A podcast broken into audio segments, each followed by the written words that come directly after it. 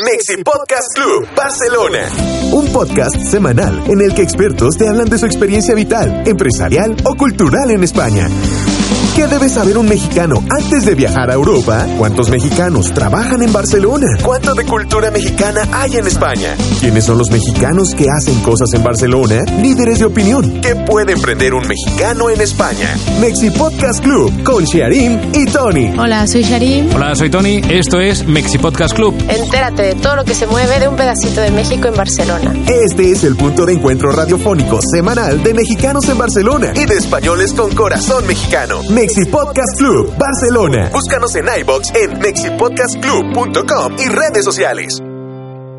Los inicios, aunque suelen ser difíciles, pues también tienen un punto excitante, un punto mm, de ilusión y un punto de misterio. ¿Qué va a pasar? Bueno, no sabemos lo que va a pasar, pero estamos seguros de que de que va a ser bueno. Bienvenidos a Mexi Podcast Club. Estás escuchando Mexi Podcast Club. Hola, Sherim. Hola, Tony. ¿Cómo estás? Muy bien. Nos ponemos en marcha, esto es Mexi Podcast Club que pretende ser eh, un podcast eh, frecuente, ¿eh? Digo, se- semanal, mensual, no sé, frecuente. Diario, diario. Diario, diario, sí, sí, sí. Vamos a, a- a ponernos a ello. En el que pretende ser un, eh, bueno, un, un- un punto de comunicación, de conexión entre Barcelona y México, entre España y México. ¿Esto es así? Así es. Así es. Lo, que hemos decidido para empezar ha sido eh, juntar a un grupo de amigos alrededor de una mesa y explicarnos nuestras eh, experiencias, nuestras vidas, nuestros objetivos, nuestros anhelos. Eh, poético. Eh, y es por donde vamos a empezar. Vamos a empezar por conocer a muchos amigos que hacen, co- como dicen nuestras promociones, que hacen cosas en Barcelona, que hacen cosas con y para México o desde México. Y es como vamos a empezar a caminar y veremos hacia dónde nos lleva, nos lleva esta aventura. Perfecto. Pues mira, aquí tenemos a Xavi La Huerta, un chef eh, catalán. Bueno, él es amante también de la comida mexicana, es chef de- especializado en comida catalana y hemos hecho fusiones de comida mexicana y catalana. Empezamos hace unos años eh, con la Feria del Tequila y ahí fue donde inventamos hacer comida fusión México-catalana y fue todo un éxito. Pues bienvenido, Xavi. Buenas a todos y gracias por compartir este momento. ¿Cuál es tu conexión con México? Bueno, mi conexión con México es variada. Empieza años atrás, desde la vinculación que tengo familia. Mm. En México tengo dos hijos que son catalanes mexicanos y aparte tengo amigos mexicanos cocineros y no cocineros y aparte la gastronomía es un lazo de unión entre los dos. Muy interesante. Pues ahora hablaremos de gastronomía y hablaremos de, pues de esta experiencia vital que es este mestizaje eh, mediterráneo y, y mexicano. Muy interesante. Vamos a seguir con las presentaciones, eh, Sherim. ¿Quién Bueno. más tenemos? Luego, aquí al lado mío está Toño Saldaña. Yo puedo hablar sin parar. Es- ese es mi superpoder. Muy bien, no está mal. Eh, soy artista plástico. Eh, ¿ya? Y ya. conozco, conozco a Sharim hace dos años porque hicimos proyectos juntos de, de arte, acciones y eventos. Y me invitó aquí. Muchas gracias a todos. Tony, mi tocayo. Sí. Y, cu- y cuéntame cuál es tu. A, a ti te hago la pregunta al revés que, al Xavi, que a Xavi. Eh, Bueno, es, eh, que es cuál es tu conexión con España, con Barcelona. Cuéntanos. Esta- Hablamos esta- de mi superpoder. Venga, no te preocupes. Recuerda que solo es una breve presentación. ¿Cuánto tiempo tenemos? Ah, tranquilo, tranquilo, no es problema. No, este, yo viví en Barcelona hace 20 años. ¿Mm? Estuve un año aquí, bueno, viví estudiando. Después eh, estuve en Valencia, siete años más o menos. Estuve trabajando mucho tiempo en México y regresé porque me enamoré. Oh, entonces, una vez que sales del país la primera vez, el mundo se hace pequeño. Entonces, si conoces a alguien que te gusta y te enamoras, ya no es difícil moverte de- del país. Además que España y México siempre han estado muy enlazados, ¿no? De hecho, nosotros le llamamos la, la madre patria. Entonces, para nosotros la cultura es muy, muy parecida y no sientes la diferencia también como si te fueras a Dinamarca, por ejemplo. ¿no? Entonces, es, para los mexicanos creo que es fácil estar en, en- en España en general, pero en Barcelona pues es multicultural, entonces es mucho más fácil aún, ¿no? Porque, porque tienes un abanico de posibilidades, posibilidades que no encuentras en, creo que en otras partes del mundo, ¿no? Me podría a decir. Londres tal vez o Nueva York, pero muy pocas partes del mundo tienen esta multiculturalidad que tiene Barcelona. Mexi Podcast Club, Barcelona. Seguimos con las presentaciones, Sherim, por favor. Deja quito a Toño porque Sí. se lo tomo muy en serio. Sí, no, pero está bien, está bien. No me Eh, deja. está- Estaré muy bien. Bueno, también tenemos aquí a María. Ella es una española con corazón mexicano. Ella es dueña de varias peluquerías, o sea que si quieren cambiar de look, ya saben, tenemos a María. María Barcelona. María Gracias. Barcelona. como María Gracias. Barcelona, ¿eh? Como sobrenombre. Hola, María hola. Barcelona. Hola y gracias, sí. Hola, María, bienvenida. María Barcelona Peluquerías. Muy Hola, ¿qué bien, tal? María Barcelona, estupendo. Oye, eh, cuéntame. Pues bueno, empecé, tengo una de las peluquerías en el Paseo Bonanova, que está el consulado, y tuve la suerte de conocer a los cónsules y bueno, a partir de ahí eh, me encantó México, me encantó, entonces mm, hice eh, desfiles para los nuevos diseñadores de México, eh, de peluquería, ellos de ropa y yo de peluquería y estética, de maquillaje. Y a partir de ahí se cogió un vínculo, hice amistades eh, tanto de allí como de muchos sitios de México. Y además estuve en México. Claro. Sherin, por favor, eh, aún tenemos una invitada más que, que- que nos debes eh, presentar. Bueno, tenemos aquí a Lupita Sierra. Ella tiene una empresa que se llama Camouflage, es bailarina y además maquilla.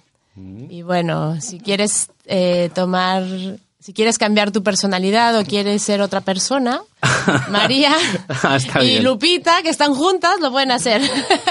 Hola, Lupita, ¿qué tal? ¿Cómo estás? Hola, ¿qué tal? Muchas gracias por la invitación. Bienvenida. Creo que es un resumen muy práctico. Gracias. ¿Tú cambias personalidades? No. No. Eso es demasiada responsabilidad para mí, la verdad. Claro, claro, claro. Yo les doy un toque de inspiración. Mm, Depende de lo que cada quien quiera. Muy bien. Me apuntan. Lupita, considerada una maestra del baile folclórico mexicano. Cuéntame qué... Creo que realmente fue el accidente asertivo que Ajá. me hizo llegar a Barcelona. Eh, salí de México con mucha ilusión, con una maleta, mucho vestuario y ganas de bailar. Técnicamente yo me iba a ir a Madrid. Eh, llegué a España y hubo unas audiciones de danza folclórica mexicana en Barcelona, lo cual me hizo hasta día de hoy estar aquí.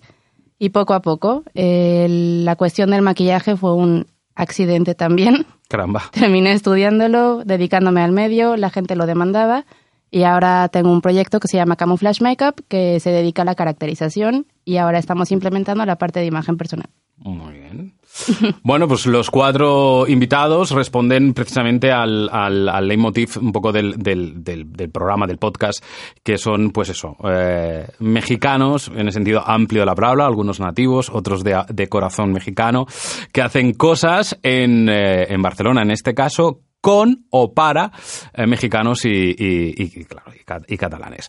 Por entrar un tema un poco genérico, contarme de alguien que sabe muy poquito de México y me vais a disculpar, pero estoy aquí para aprender y con la mejor disposición. Eh, vamos a empezar. Hace a pocos días hemos dejado, Sherim, atrás el, el Día de Muertos. Lo que nos eh, sorprende a muchos es el, el trato, la relación del folclore mexicano con la muerte, ¿no? Contarnos un, un poco mm, cómo lo sentís los mexicanos, qué significa toda esta, toda esta fiesta y cómo la vivís desde, desde fuera, ¿no? Sin estar allá en, en México. Exacto, nosotros, bueno, veneramos a la muerte, le eh, damos atributo, o más bien tributo. Mm. Eh, bueno, yo lo que recuerdo desde niña es siempre es la fiesta, ¿no? Día de Muertos, vamos a festejar, vamos a comer. De hecho, con mi familia cada año nos íbamos de acampada en donde vivió el bisabuelo y bueno, mi bisabuelo pues lo mató un rayo y justo donde cayó el rayo ahí decidieron poner una lápida, la cual lo usamos de mesa cada vez que vamos a la acampada a celebrar el Día de Muertos. Además, como ahí están enterrados varios tíos, pues vamos al cementerio, ponemos este flores, le ponemos la flor del cempasúchil, que es un derivado de la flor de aquí, lo que le llaman la flor del moro, que es de color naranja, su olor es muy, muy particular. Este olor en un principio dice que es para guiar a los muertos como al, al lugar eh, de, por excelencia que tienen, por, ¿no? que tienen que estar los muertos. Y hay muchos símbolos y bueno, según el tipo, eh, bueno, el lugar donde visites en México, pues será la simbología que se usa. Hay, hay altares, se ponen altares, en el altar ponemos comida, fotos y mucha simbología. Según donde estemos, la simbología puede ser muy representativa o simplemente lo que pus- lo que le gustó al muerto, ¿no? Si le pones el altar a tu papá, pues igual le pones esos tacos de cochinita pibil que tanto le encantaban, una foto, eh, a lo mejor yo qué sé, si le gustaban los perros, pues fotos de sus perros. Hay eh, mucha simbología, hay altares que tienen siete niveles, que es un poquito más místico, pero bueno, no entraremos en eso. Eh, No, eso ya no, será otro tema. pincelada. Eh, Le, le quería preguntar a, a- a Xavi que, que- que tienes la, la visión que nosotros tenemos de la muerte, obviamente, desde acá, es como mucho más tabú, como mucho más... eh, no nos gusta hablar de la muerte a los eh, españoles o casi diría a los europeos, ¿no? Eh, es como algo que sabemos que está ahí, pero no, no necesitamos eh, recordarlo y cuando lo hacemos, como el, día- como el Día de Difuntos, lo hacemos como una solemnidad, ¿verdad? Con una... con un sentimiento como muy íntimo, pero no como con esta normalidad y, y me atrevo a decir festividad eh, con la que lo viven los, los mexicanos. ¿A ti te, a ti te impactó este, Bueno, esta diferencia? o- yo creo que la, la muerte es vida, ¿no? Al final, te das cuenta que nosotros venimos de una forma tradicional, viviendo un día a día, de una forma que nunca hemos hablado de- del día de después, Mm. de desaparición nuestra, de nuestros amigos o familiares, y siempre ha sido como un tránsito hacia una travesía que vas un día a visitarlos. Simplemente se ha convertido en, en esa sintonía. Pero cuando enlazas con la cultura mexicana, te das cuenta el respeto, pues esa, esa belleza que encuentran en ese ser que ya no está con, con nosotros y esa misticidad en buscar el sentido positivo a la muerte, que eso es un poquito lo que nos, a nosotros, nuestra cultura, nos, nos ha pagado muchas veces la vida y al final es, hay una persona que ha vivido de una manera, ha sido feliz, ha compartido, y al final lo que hay que hacer es rendir un homenaje en positivo, no en negativo. Y al final lo que te provoca el vivir, convivir con esta cultura mexicana es encontrar valor a la vida y valorar cada momento de, de tu día a día, no esperar a- al final. No, no, desde luego parece una, una actitud muy, muy valiente, ¿no? De enfrentarlo frente a frente y normalizar la, la- muerte como, como parte de la vida. Pero para nosotros lo vivimos absolutamente como, como, como, un, como un tabú. Ah, Toño eh, y, Lupita, ¿vosotros cómo vivís esta festividad desde, desde, mm, desde fuera, desde, de- desde aquí? ¿Es igual, es distinto, es, es algo de nostálgico de la niñez o, o está presente para ti? eh? Mira, eh, este año fue la primera vez que, que festejo como en México. Mm. Y más por mi pareja que por mí, ¿eh? Porque se cree mexicano. sí, sí, en casa se escuchan rancheras y, y de, de repente es, es- es gracioso, ¿eh? Porque yo en México me encanta la música mexicana, me encantan las tradiciones mexicanas, pero con mis padres cuando oía música ranchera yo, ay, por Dios, ¿no? Que, y aquí es lo que se oye solo son rancheras en casa. Eh, retomando un poco lo de, lo de la idea de Día de Muertos, como me lo han preguntado tanto, sobre todo porque mi pareja es polaco, es, po- es polaco. Claro, y nos llama mucho la atención a, a nosotros. Eh, yo, lo, yo, lo, yo lo resumí así, de, es, imagínate que tú quieres mucho a una persona y se va. Y vuelve ese día. ¿Cómo la recibirías? ¿Con tristeza? ¿O con, o con un festejo? Me vas a ¿no? disculpar, la mitad de los españoles estaría con un miedo de la leche, que no venga. Mira, o sea, hace- no, hace- no. o Hace, sea. hace nada vi, vi un sketch que decía una chica, este, ¿Verdad, María? Eh, Estoy contigo. que, Sí, que sí. decía una chica que los mexicanos somos los únicos que vuelven de la muerte para comer todo lo que nos mató. ¿no? Entonces, porque es lo que ponemos en el altar. No, No, pero la idea es un poco de, de- de- de la- el concepto de, de- la muerte es como que no existe la idea esta judeocristiana del cielo y el infierno, sino de es que hay algo más importante y, y esto es el estuche y tú dejas el estuche y te vas, entonces vuelves, entonces recibes a la persona como... Yo me acuerdo que de niño poníamos altares para mis abuelos que yo no conocí y los conocí a través de los altares, conocí la comida que les gusta, los que las mató. no, conocí su comida, lo, lo que les gustaba, no sé, jugar cartas y llevar pistolas. este, y esta vez, eh, mi, mi pareja tiene un, un- Dani, te mando. Este, tiene una, bueno, tenía una amiga, ¿ves? Hablo en presente. Tiene un- tenía una amiga muy querida que murió y este, y me pidió que, murió hace como 10 años. Y me pidió que si no le hacíamos un altar. Y dije, vale, pues le hacemos un altar. Cuando terminamos el altar se puso a llorar al altar, pero me decía que no lloraba de tristeza, sino que lloraba porque la sentía muy cerca cada vez que estábamos preparando todo eso. y creo que es un poco eso, ¿no? Como que mantener viva a, a- ese ser querido, ¿no? Como, no, lo mejor un psicólogo diría que el desapego y estas cosas. Ya, no, pero está, está- está muy bien. Nosotros no. María, eh, eh, ¿tú, tú qué piensas de, de- Yo- de todo esto? ¿A ti te impresionó también esta relación que tienen los mexicanos con la muerte? A mí me impresionó más las carabelas, o sea, Ah. las caterinas. Las caterinas que las disfrazan, las maquillan, las peinan. Entonces, claro, me, me impresionó las caterinas y además la fiesta.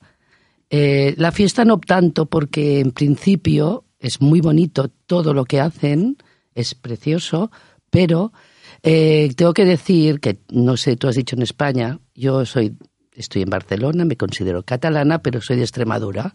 Y en Extremadura, allí se hace, eh, me impresionó mucho cuando se murió mi madre, que el, el- el muerto está en, la, en casa, por Sí, un pues lado se, se le vela, sí. se le vela, eh, se le velaba. Ahora no, le ahora velaba, no sí, lo sé. Se le velaba. Día y noche. Y además era muy curioso que estaban los hombres, los hombres en un sitio, las mujeres en otro, y además se bebía y se comía en celebración. Y a mí me chocó mucho, no solo porque era mi madre, sino porque era una cosa diferente aquí a Cataluña. Sí. No la había visto nunca. También me impresionó México, pero me impresionó más esto en España. Claro. Que yo en Extremadura está la Virgen de Guadalupe y entonces además me llamo López. Claro. Con lo cual creo me considero un poco mexicana Muy y me encantan los altares. Muy bien. Lupita, Bueno, para romper un poco todo lo que te he Sí, dicho hasta ahora, creo que voy a dar un resumen a título general y uno a título personal. venga. Mi impresión personal de lo que significa Día de Muertos en México, creo que es un culto, o más bien una justificación de duelo, Mm. que te permite en ciertos días del año traer un poco esas personas, esos seres queridos, esos recuerdos, y conectar con aquel dolor que sufriste, no sufriste, o mantenerlo ciertos días con una invitación, recordatorios, eh, sentimientos, tequila, quien lo toma o quien no, eh, festividad. Al fin y al cabo, creo que tanto en España como en México, estas necesidades de fiesta y justificaciones en diferentes ámbitos son necesarias. En Día de Muertos, a título personal, lo que vivo en Cataluña, gracias a la caracterización y a las Catrinas que están muy de moda, es mucho trabajo.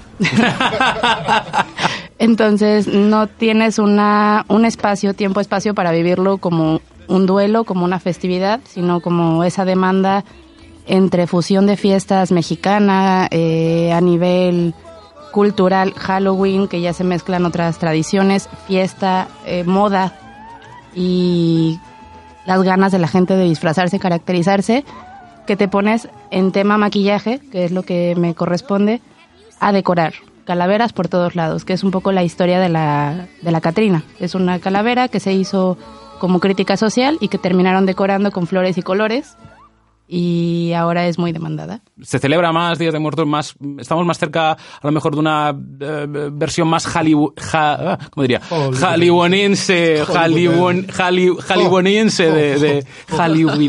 Bueno, entendéis, ¿no? La intención de lo que trato de decir. Bueno. de moda. Exacto, sí, ¿no? Se está poniendo más de moda. También ¿sí? lo que ayudó mucho fue la película de Coco. Claro, es lo que voy a decir. Y luego eh, Coco ha hecho bastante, ¿no? Coco Por ha esto, ayudado ¿no? y bueno, ya la influencia de las Catrinas, ¿no? Que a mucha gente le llama la atención, ¿no? De las Catrinas y les encanta maquillarse como las Catrinas y bueno, y también nos conecta un poco con la... Es muy gracioso porque lo que yo he percibido de muchos amigos es que nos conecta con la gente un poco punk, ¿no? Que ve calaveras y, ah, sí, calaveras, pero bueno, ahora es Catrina y con flores. Ah, pues también la llevamos, ¿no? Entonces es muy gracioso. Muy bien, dime. Hay que hacer una, una pequeña. Decir una cosa. Tú si vas a México, Sí. excepto Ciudad de México, que sí, ahí es como muy eh, espectacular también porque es una ciudad no más comercial. Pero si tú te sales de la Ciudad de México, es una festividad muy solemne. Y cuando entras a, a un cementerio y ves a gente que pobre, que dedicó a lo mejor seis meses para armar su altar y sus flores y velar con una solemnidad y un respeto, creo, visto desde fuera se ve como muy espectacular, pero si tú entras, en verdad te despierta esa, esa solemnidad y ese respeto, aunque se vea muy folclórico, ¿no? Y yo creo pues lo de Barcelona, bueno, Barcelona en todo el mundo, ¿no? Que se ha tomado como una como una moda. Claro, algo más ligero, Pero, ¿no? pero, tío, pero ahí lo sigues viendo así. A mí me entristece una cosa que creo que es importante, es que per- hemos perdido una, un rasgos de fiesta más solemne, como hemos hablado, de la castañera. Aparte yo la he bebido desde pequeño. Y creo que aquí hay dos vínculos. Pasamos de un extremo que es la castañera a lo que es el altar de muertos. Pero hay un intruso que es el Halloween. Descarado y creo que hay que reivindicarlo, que la sociedad se ha dejado llevar y hemos dejado perder una festividad cultural pero por otra parte, hemos adoptado otra festividad cultural que es la Vía Mexicana. Claro. Hay una parte comercial, pero cuando tú vives en ese núcleo de personas, te das cuenta que no es, no es eh, marketing. Cada no, lo más bonito es el sentimiento y la dedicación. Y creo que ahí parte la, la clave ¿no? de, de ese éxito. También hay una cosa que ha cambiado mucho. La sociedad de aquí ha dejado de reunirse en, en familia. Mm. Entonces ahí ha habido un pretexto para perder una- unas raíces. Claro. Muy bien. No todos, ¿eh? No, no, esto va, esto va por barrios, evidentemente. Yo quiero hacer una pregunta, Y María. claro. ¿Puedo? Y tanto. Me dejaste afuera con, con tu anécdota de México y quiero oírla. Ah, sí, pues... Que es buena, ¿verdad? Es así. O es de amor y pasión. Es, no, es el viaje. Era o llevaste bonito. algo de México a Estados Unidos. El viaje lo organicé yo, era muy bonito, pero que eh, eh, era un día de playa y otro día de ver toda la cultura maya, que es preciosa y, en- y es muy emocionante. Y entonces, eh, en uno de los, de los días que íbamos a hacer el- la, la excursión, pues resulta que fuimos a ver un celote. Cenote. Cenote. Cenote. Es que yo bautizo a veces en las palabras. Y entonces resulta que era precioso, pero antes de llegar, pues era un autocar pequeñito, especial y tal, hasta que llegamos los casi los primeros y te daban un salvavidas para ir para ir abajo. Pues mientras que me daban el, la especie de salvavidas antes de bajar, pues habían como no más de 20 personas y antes de llegar era por toda la selva, era del hotel a- pasando por toda la selva hasta el C, note. ¿Eh? Note. Y pues nada, cuando, cuando llegamos, cuando estaba con ir a buscar el, el, el salvavidas este como un chaleco, vamos, un chaleco, pues voy y me dice, me encuentro una persona que me dice, hola María. Y me quedé impresionada. Porque claro, después de estar en México, después de pasar todo en la selva hasta que llegamos a la montaña, que era Campo a través y todo esto, pues fue súper emocionante que me encontré a una chica de Barcelona que era una clienta mía que estaba haciendo allí la- el viaje de bodas. Ah, Y bueno, me, me impresionó después de tantos kilómetros encontrarme a esta persona que hacía mucho tiempo que no la, cono- que no la, que no la veía. mm. Esa fue la anécdota. O sea, España y el el mundo, es, el el mundo es muy pequeño. El mundo es muy pequeño, el mundo se ha hecho muy pequeño. María, muchas gracias. Gracias a vosotros cuando queráis. Búscanos en iBox en mexipodcastclub.com y redes sociales. Mexi Podcast Club con Shearim y Tony Otero. Bien, Sherim, ¿qué? ¿Qué, qué, qué, qué? ¿No te gustan las sintonías que utilizamos, Sherim? ¿Qué ocurre? ¿Qué ocurre? Cuéntame, cuéntame qué te, qué te pasa. Que no me llega el cable. Te llega el ca- Pero tienes ahí otros, otros auriculares, los puedes conectar ahí si quieres. Bueno, es igual, luego, luego, luego, luego hacemos, no te preocupes, no te preocupes. Bueno, segunda parte del eh, programa de este Mexi Podcast Club. eh, de inauguración. Eh, y en esta segunda parte os decía Sherim que lo que pretendo es hacer el camino un poquito al revés. Hemos hablado de México de la cultura mexicana de la cultura mexicana eh, de- em, em, desde Barcelona. Y lo que voy a pedir a nuestros invitados ahora y a ti también es el, eh, el- el- el choque cultural que os llamó la atención al, al venir acá. Eh, de forma divertida, ¿eh? que vamos a hablar de cosas muy densas, hemos hablado una- de cosas muy densas en la primera parte, pero eh, cosas que os sorprendieron el- en- al aterrizar, al convivir con los catalanes, con los españoles. Empecemos con Toño, que está que me avienta el micrófono. A ver. Toño, a ver, ¿a ¿qué, qué es, qué es lo Mira. que más te sorprendió Te voy a a contar conocer de nosotros? lo que me pasó la primera vez que vine a Barcelona. ¿Qué te pasó la primera vez que viniste a Barcelona? Hace 21 años. No más. Ay, ya ni me acuerdo. Hace mucho. Nunca había salido de Ciudad de México. Me dediqué toda mi vida a estudiar, estudiar, estudiar, estudiar. Entonces, cuando por fin puedo salir de Ciudad de México, y me refiero que ni a ni a lugares cercanos de Ciudad de México. Digo, voy a ir a Barcelona porque en la escuela de arte tenía una amiga que era de Barcelona. Y digo, pues voy a Barcelona. Y yo pensaba, cuando dije, cuando llegue a Barcelona, seguro va a ser así como, como las películas futuristas. Así, coches volando. Coches volando por Barcelona, ¿te imaginabas? Blade Así- Runner. ah, Exacto, un poco, un poco Blade Runner. Te lo juro. Y cuando salgo, mi amiga me va a recoger. A lo mejor coches volando no, pero sí, sí tenía una idea así, Shanghai, ¿no? Así, Sí. Este, y cuando salgo, yo digo, qué bonito. Ay, pero se parece mucho a México. ¿Sabes? Era así como, decía, no sé qué, en verdad, ¿eh? Que lo que es ser Sí. de pueblo. Porque ¿Qué esperabas de- Yo decía, de- y somos iguales. somos muy parecidos. ¿Sí? Sí, a mí, a mí, yo no siento ni siquiera el choque cultural. No sé si a ti te pasa, pero yo no, yo no lo siento. Y tal vez ha sido porque he vivido mucho tiempo en Europa, y entre México y Europa, Mm. y, pero yo el choque cultural no lo, no lo, no lo sentí. ¿No? ¿Y tú, Dos. Lupita? Yo sí. o sea, fue llegar del avión, toma uno, el aeropuerto, para mí yo llegué con 21 añitos y era así como todo era mágico, me estoy transportando de hecho en este momento, el autobús lleno de color, yo sentía que toda la ciudad, el metro, el autobús, llegué, en ese momento mi hermano trabajaba en un hospital eh, que va dedicado a los peques, a los niños, lo mismo, todo era lleno de color, como si estuviera jugando turista, yo no, no tengo...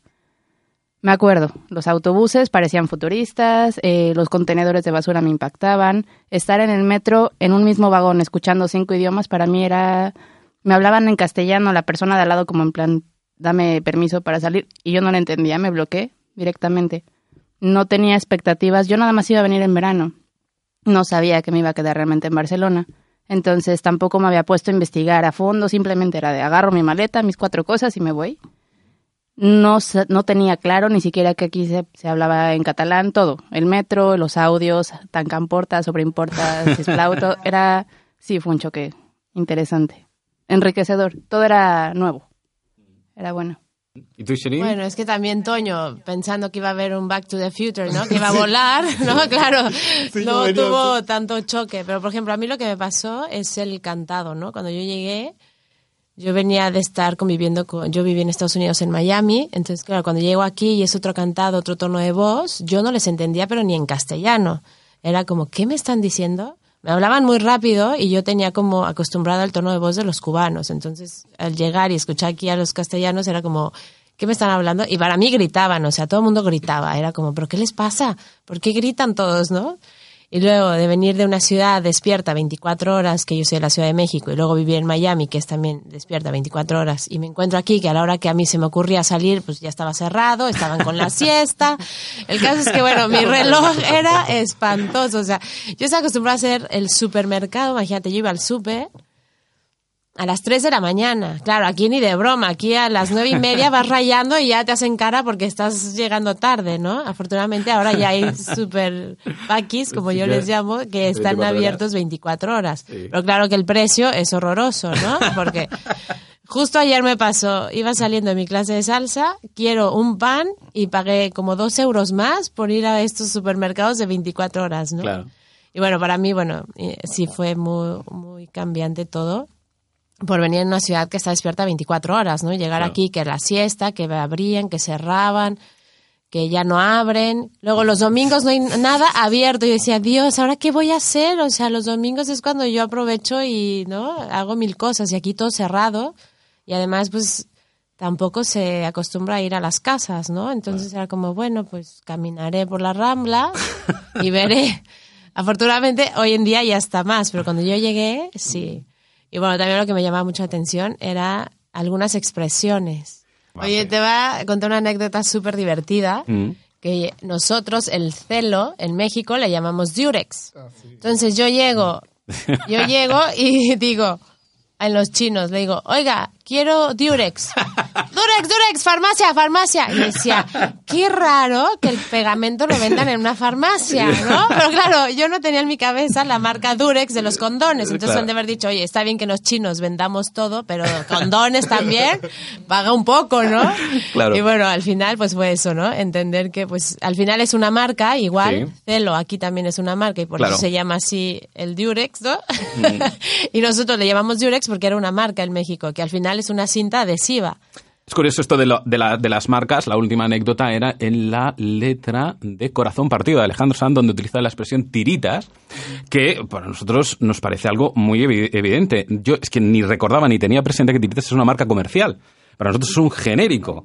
Y entonces, eh, no sé dónde vi un documental, no sé dónde, eh, la discográfica se planteaba que no se entendería en los países latinoamericanos a lo que se le refería la, la canción de Alejandro Sanz, ¿no? Pues tiritas, pues este, bueno, sabes lo que son las tiritas, ¿no? Esto para taparse una herida en el dedo, ¿no?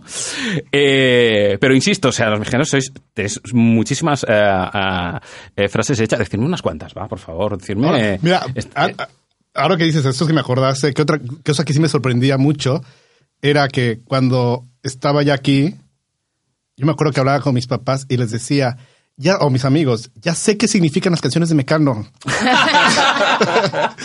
¿Sabes? Porque las cantábamos, muchas canciones que de, de- de esa época, de, Claro. de 80, 90, y este, y yo no sabía qué significaba. Claro. ¿no? Y ahora digo, ah, ya sé qué significan. Claro. Quieres que hable un mexicano, pero tú no has dicho nada de México. Revés. Yo que estoy escuchando. o sea, Claro, porque la pregunta evidentemente era muy para, para, para mexicanos, pero también puedo, puedo voltearla, ¿eh? Y es decir, eh, ¿qué te ha sorprendido a ti? Eh, ¿qué, qué, qué choque divertido eh, te ha parecido con la convivencia con los mexicanos? o los ¿Has visto qué curiosa forma de darme la palabra? Ya. Claro, no, muy No bien. Ahí ha estado muy bien. Ha sido Ha sutil, estado ¿eh? mejor, No, ha estado me- mejor que yo, que, que debería haberlo hecho. O sea, que muy bien. No, a mí... O sea, a mí se me avienta para quitarme el micrófono Sí. y de repente le pasa la pelota así Muy bien, a muy Xavi. bien, muy bien. Sabes que lo veo viendo y digo, ay, qué- qué- No, porque yo estoy escuchando. ¿eh? Soy una persona que me gusta escuchar y me impregno de las culturas y de las personas. Y bueno, yo me he impregnado mucho de la cultura mexicana. Mm. Al final, ahora lo estaba pensando y reflexionando mientras los escuchaba. Hay una cosa que creo que nos ha pasado a nosotros, que es la añoranza de nuestros rasgos de cultura. Al final, la, la cultura mexicana tiene muy, muy presente su, sus rasgos, su cultura, su forma de hablar. En cambio, nosotros es como hemos dejado que se nos disipe todo y, y quizás es la añoranza, ¿no? Y la gran diferencia que yo encuentro a ellos. Claro.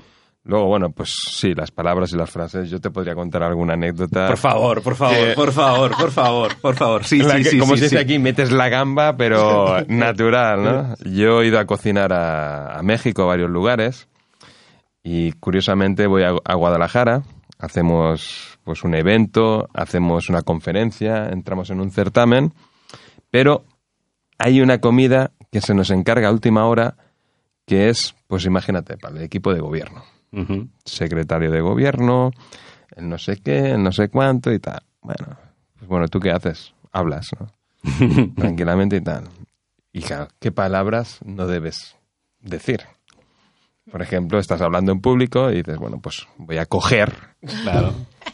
Y todos, ¡eh, el Y chef! cuando, y cuando la sueltas coger, tú automáticamente dices, ¿te das cuenta? Claro. Pero bueno, uno lo que hace es seguir hablando, ¿no? Claro. Pero dices, ya le he metido la gamba, o sea, Claro. tal, ¿no? Y ves la cara como alguno te mira, tal, tal, ¿no? Y bueno, y hablas de cocina, de cocineros, y tú, no sé, y sale chaquetilla. Y, bueno, pues sales con chaquetilla y luego piensas, pero es que lo mejor es que te dicen, no digas estas palabras tal, tal, porque al final tal, ¿no? Pero Oye, tú, ¿qué es Pero lo que es haces? inevitable. es ¿Qué es lo que haces? Claro, decirlas Pues tener todas, aquí. Todas, claro. Oye, no, pero además nosotros somos súper albureros y con todo lo que has dicho, bueno, yo ya me puedo sí, sí, partir lo de pasa- la risa. lo porque pasa que- Meter la gamba, ve, aquí le vas Sí. a meter la gamba, la vas a coger y luego te vas a hacer una, hacer una, ca- una chaquetilla. Madre Bueno, mía, ese chef viene, pero a Este, tope. mira, dicen una cosa. Yo es que voy a tope. Y hay una que- cosa que tengo clara. ¿Cuál es tu número? Ahora, ya, ya lo tienes ahí. Yo, mira, yo rompo moldes siempre. Soy de aquellos que escucha, observa, pero siempre rompe moldes de una manera u otra. Pero dicen una cosa.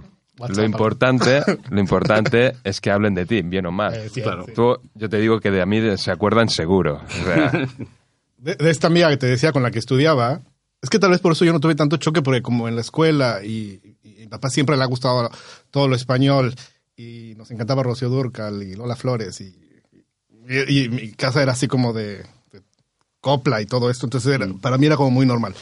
Pero esta amiga, me acuerdo, me acuerdo mucho ahora que lo dijiste, que una vez llegó a la escuela, llegó tarde y me dice que la había, me dice, es que me cogió el mono.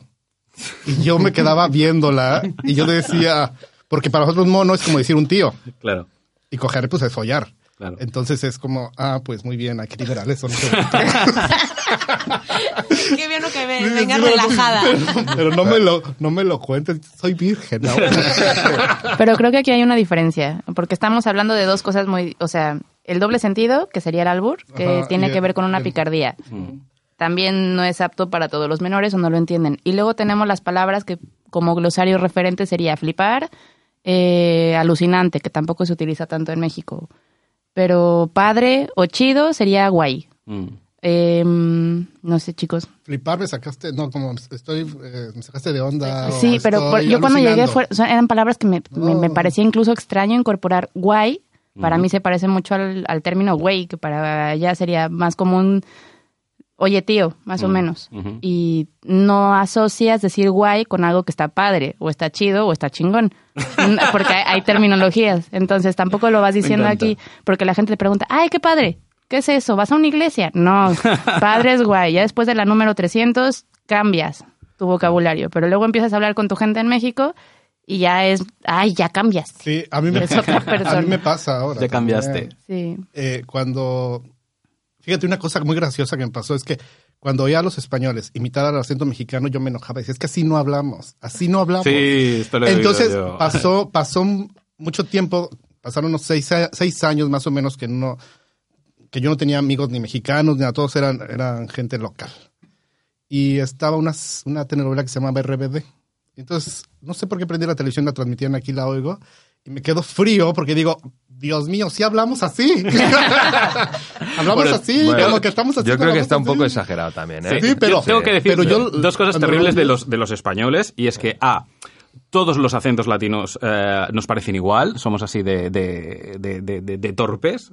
No, nos pasa a todos, ¿eh? Bueno, hablo una generalidad, ¿eh? A- a- absolutamente. ¿eh? Y luego una, una gran diferencia es que los españoles somos muy mal hablados y es algo como que en, los- en en la mayoría de los países latinoamericanos como que escandaliza mucho, ¿no? Aquí cada tres palabras que decimos cuatro son tacos y esto parece que, que sorprende que sorprende mucho. Muy bien, muy interesante, muy divertido y muy y hemos aprendido mucho, ¿eh, chicos? Eh, os quiero agradecer este ratito.